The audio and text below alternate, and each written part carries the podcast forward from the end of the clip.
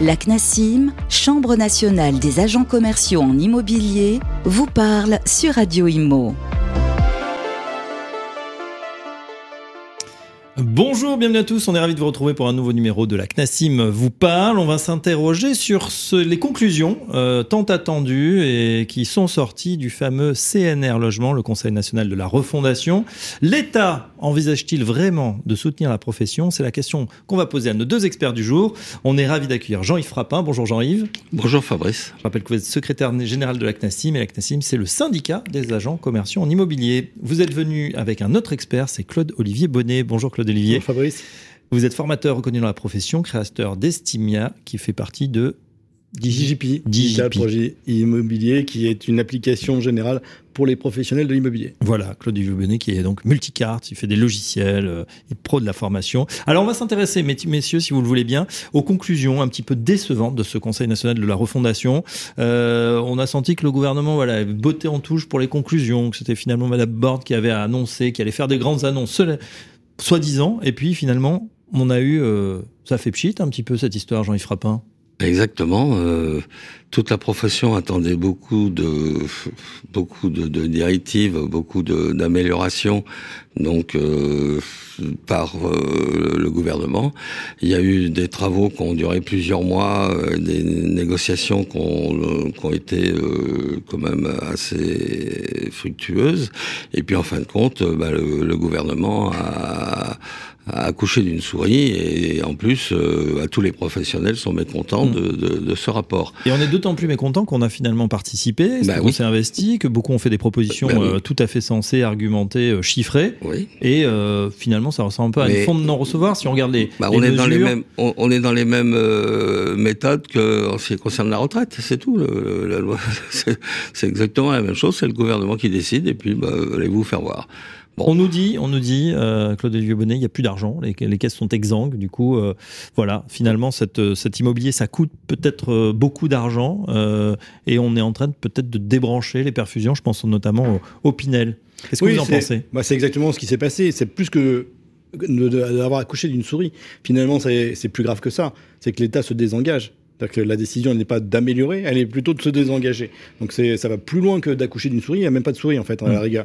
C'est que derrière ça, on se désengage. Il y aura moins qu'avant. Comment? Oui, oui. Il, y aura, il y aura bien sûr la sortie du Pinel, il y a le PTZ. Bon, après pour des raisons écologiques, puisqu'on on se rappelle quand même que les programmes des présidentiables, euh, c'était aussi pour certains, surtout les écologistes, de dire on ne fait plus de collectifs euh, horizontal, mais on fait mmh. des collectifs verticaux. Et il faut recentrer vers les centres-villes, ce qui n'est pas complètement idiot et qui peut être très intéressant, mais peut-être il faut prendre du temps, on peut pas faire tout d'un seul coup.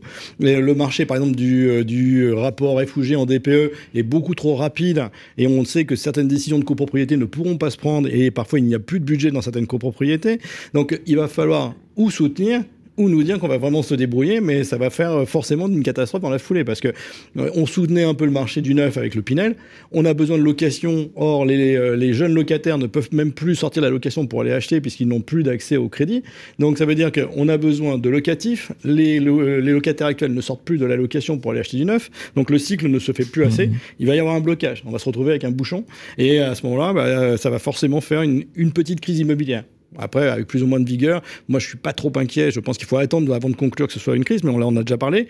Mais là, l'idée, c'est que le, gouvernement sort à la fois de la, on va dire, est-ce que c'est du soutien? Certains disaient euh, quoi qu'il en coûte, d'accord. Mais à un moment, il fallait aussi que l'État français se désengage, comme vous dites très clairement, il n'y a plus d'argent. 3 000 milliards de dettes en France. Bruno Le Maire, il dit, on verrouille tout maintenant on fait plus rien, euh, on n'apporte plus de subventions. Le foncier, on s'est désengagé de l'habitation et le foncier s'est reporté sur les propriétaires bailleurs.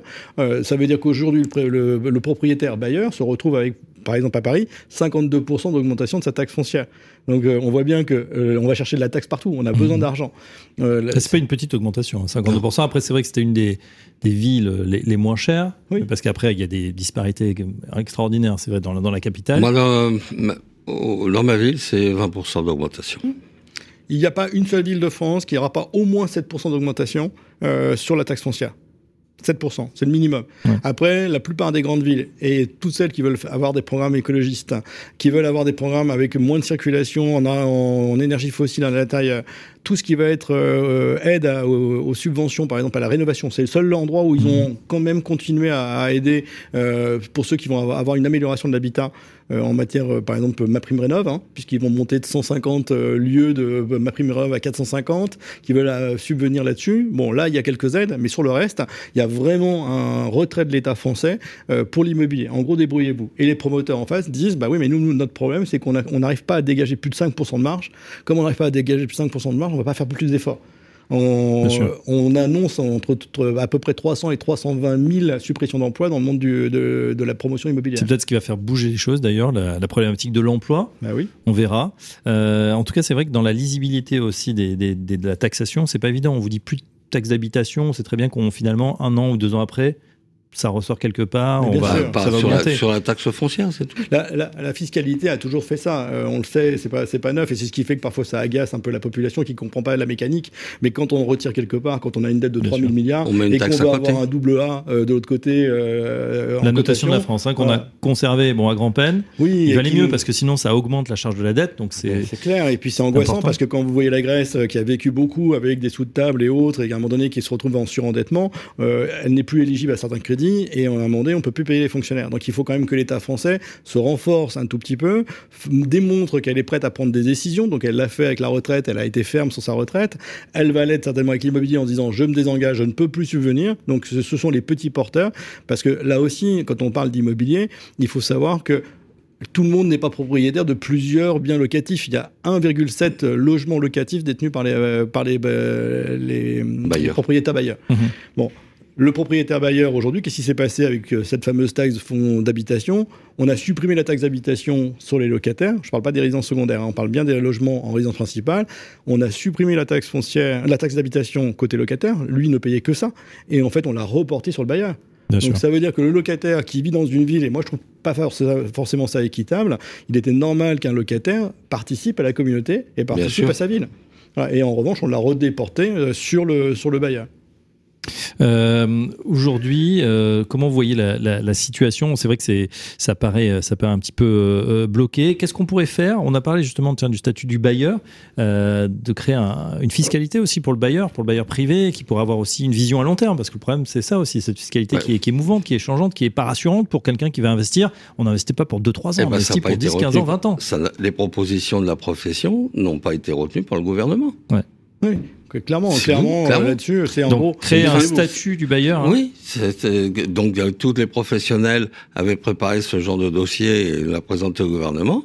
Celui-ci, ils les ont pas écoutés, c'est tout. Oui, la notion de bailleur privé était une des grosses demandes, hein, et euh, même sur lequel nous, on avait fait des demandes. Nous, j'ai écrit aussi au pouvoir public et à notre ministre pour lui dire est-ce que sur ces histoires de F et G, les rapports DPE, diagnostic performance énergétique en F ou en G, qui viennent faire sortir quand même du parc locatif non pas 400 000 logements comme l'avait dit Emmanuel Vargon à, l'époque euh, de la loi Allure, mais plutôt aux alentours de 5 à 7 millions de logements qui vont sortir sur un parc euh, immobilier de 37 millions un parc locatif de 17 millions, on va faire sortir entre 5 et 7. Comment fait-on pour pouvoir pallier ce problème et, loger des gens? Donc, on était intéressé par effectivement un statut du bailleur privé qui permettait effectivement de l'aider aussi à pouvoir euh, subvenir ou financer, on va dire indirectement ou directement, ce parc locatif et, ou alors de rénover il y a ma prime rénov, mais on voit bien quand même les, limites de la ma prime rénov. Et surtout, euh, c'est le problème aussi euh, de trouver les artisans. Ah bah ça, c'est un gros problème. Parce que, bon, il est vrai que, bon, vous, si vous avez des gens, enfin, qui se trouvent avec des, appartements ou, qui ne répondent plus aux normes ou qui, vont ne, qui ne vont plus répondre aux normes, la tentation, bien sûr, c'est de vendre le bien et puis que le, l'acquéreur eh ben, euh, fasse les travaux nécessaires pour, euh, pour se mettre aux normes. Mais euh, c'est pas ce qu'on voit en ce moment. Et puis en plus, c'est que l'acquéreur, lui, aura énormément de mal à trouver donc les artisans adéquats parce que eux-mêmes vont être débordés de travail. En plus, il faut qu'ils soient RGE, donc il faut qu'ils soient experts, ils soient qualifiés, euh, qualifiés en rénovation énergétique. Euh, je, je, moi, je suis dans ce cas-là en ce moment sur un appartement que que, que, que j'ai acheté. Euh, je fais les, réno les rénovations. J'ai signé les devis dernièrement. Euh, les gens vont pas commencer avant six mois euh, les travaux dans cette dans cet appartement-là parce que bah ils sont débordés de boulot. Et encore, tu as de la chance. Hein. On peut aller jusqu'à plus d'un an avant. Oui, moi, c'est Est-ce que l'équation économique euh, tient aussi Parce que c'est vrai quand il faut acheter le bien qui n'a on, le disait, euh, n'a pas encore baissé, euh, plus euh, les travaux de rénovation, plus effectivement les locataires qui peuvent être en difficulté à un moment donné, c'est vrai que le, risque est entièrement porté aujourd'hui par le, par, le, par le secteur privé et par le, bailleur privé. Et avec une perversité latente qu'on ne maîtrise pas assez aujourd'hui, qui est le F ou le G, moi je le vois dans les, les grandes villes, sur ces derniers étages ou ces rez-de-chaussée, où on commence à voir des investisseurs prendre le F ou le G pour aller faire du saisonnier direct ou indirect, ou du, très courte durée. Ou c'est pas contrôlé. Oui, ou c'est pas contrôlé. C'est-à-dire qu'aujourd'hui, c'est vrai qu'on ne peut pas dire qu'il nous faut un, DPE en F ou en G pour une location saisonnière. Ça n'a pas d'intérêt pour le locataire. Euh, sinon, on va se fermer toutes les stations balnéaires, voire les stations de montagne comme Isola 2000 et autres qui sont connues pour être des passoires thermiques. Et on va avoir un problème, c'est qu'on se retrouve avec des, des gens qui ont de l'argent qui peuvent acheter ces petits locaux, par exemple pour les JO. On le voit pour les JO, on commence à les voir. Les F et les G, finalement, elles sortent un peu en ce moment. On les voit, ils commencent à dynamiser. J'achète du F ou du G, je rénove un tout petit peu, je loue ça pendant les JO, je fais un petit peu d'Airbnb, je fais de la courte durée, et puis peut-être qu'on va revoir sur, sur, le marché dans un an ou deux à la sortie des JO tous ces logements-là qui vont revenir. Donc on voit bien que finalement, ça va être favorable pour ceux qui sont aujourd'hui les plus fortunés. Mais j'ai un cas, euh, j'ai un cas voir qui est hier soir. Je disais avec un ami qui a deux appartements à, Courbe, à Courbevoie en, en, location, et ils arrivent en fin de bail. Il arrive en fin de bail et, lui, il a dit bon, euh, moi je veux pas mettre euh, l'argent pour rénover en fonction des normes, etc. Je les vends. Hum. Je les vends et je vais placer ça en SCPI, comme ça je suis tranquille. C'est sûr que c'est ça crée des, des, effets. Alors après sur la question un peu plus générale, effectivement, l'État dit bah voilà ça coûte 40 milliards. Les professionnels de l'immobilier disent oui, mais ça en rapporte 80. Euh, donc finalement c'est de l'investissement de, de, soutenir l'immobilier. Quelle est votre votre vision, vous Claude Olivier Bonnet, sur euh, justement est-ce qu'il faudrait justement continuer euh, à, avoir ce que certains qualifient de béquilles, d'avoir ces mmh. Pinel, on a eu mmh. Borloo, le Périssol, j'en passe, c'est des meilleurs depuis une vingtaine d'années. Est-ce qu'il faudrait? Ou le revient? Vous vous rendez compte que c'est la première fois depuis 1986 qu'on n'aura aucune loi euh, de soutien à la construction neuve. On n'aura pas le, le, clin, euh, le clin 1. Mais qu'est-ce que vous en pensez? Est-ce que justement, il faudrait laisser le marché finalement se réguler, quitte à avoir peut-être une crise qui va durer euh, quelques, quelques temps, et enlever ces aides, puisque de toute façon l'État ne peut plus y subvenir, pour assainir le marché? C'est une vaste question en économie pure, parce que oui, il serait peut-être temps que l'État fasse des économies. On le sait, on n'a pas le choix. C'est-à-dire qu'à un moment donné, on va dans le mur, et euh, c'est comme si on ne s'arrêtait pas et on continue à aller dans le mur. Donc il faut quand même prendre des décisions, mais entre une mesure radicale euh, aussi fermée que celle qu'on rencontre. En fait, finalement, euh, cette commission a accouché. Alors là, on peut dire d'une souris, il s'est rien passé réellement. Il n'y a pas de vraie décision. Il y a un Pinel qui va s'éteindre en 2024. Voilà, en 2024, le Pinel sort. Bon, on sait qu'il y a eu aussi plus ou moins de bonheur hein, sur les lois fiscales parce que euh, entre les deux Robiens et puis celles d'avant, on avait parfois des, des cas dans les dom-toms où on se retrouvait avec des cages à lapins inrevendables à la sortie. Donc, on s'est aussi un peu moqué des investisseurs et certains promoteurs se sont aussi enrichis sur ce dos-là. Donc, il est nécessaire d'aider. Alors, peut-être que ça va être autour de la rénovation, pourquoi pas. Mhm. Mais en tout cas, il faut aussi qu'on construise. On est quand même 68 millions de Français actuellement. 68 millions de Français, on est donc de plus en plus nombreux. On a besoin de ces logements-là et, et on ne va pas pouvoir acheter. Donc il faut bien qu'on ait du locatif. Donc il faut quand même soutenir l'aide à la construction neuve. Et là, là-dessus, on est tous convaincus, je pense, euh, en tant que professionnels de l'immobilier, que euh, l'État français doit trouver une solution intermédiaire et écouter un peu ce que lui ont dit les professionnels de type FNIM, SNPI, UNIS qui sont quand même allés les rencontrer et, dire à ce moment-là, ok, on s'en retire pas complètement, mais on va vous aider un peu, mais moins. Mais on, aurait aimé déjà qu'il y ait un peu moins. Alors que là, pour l'instant, il n'y a pas du tout.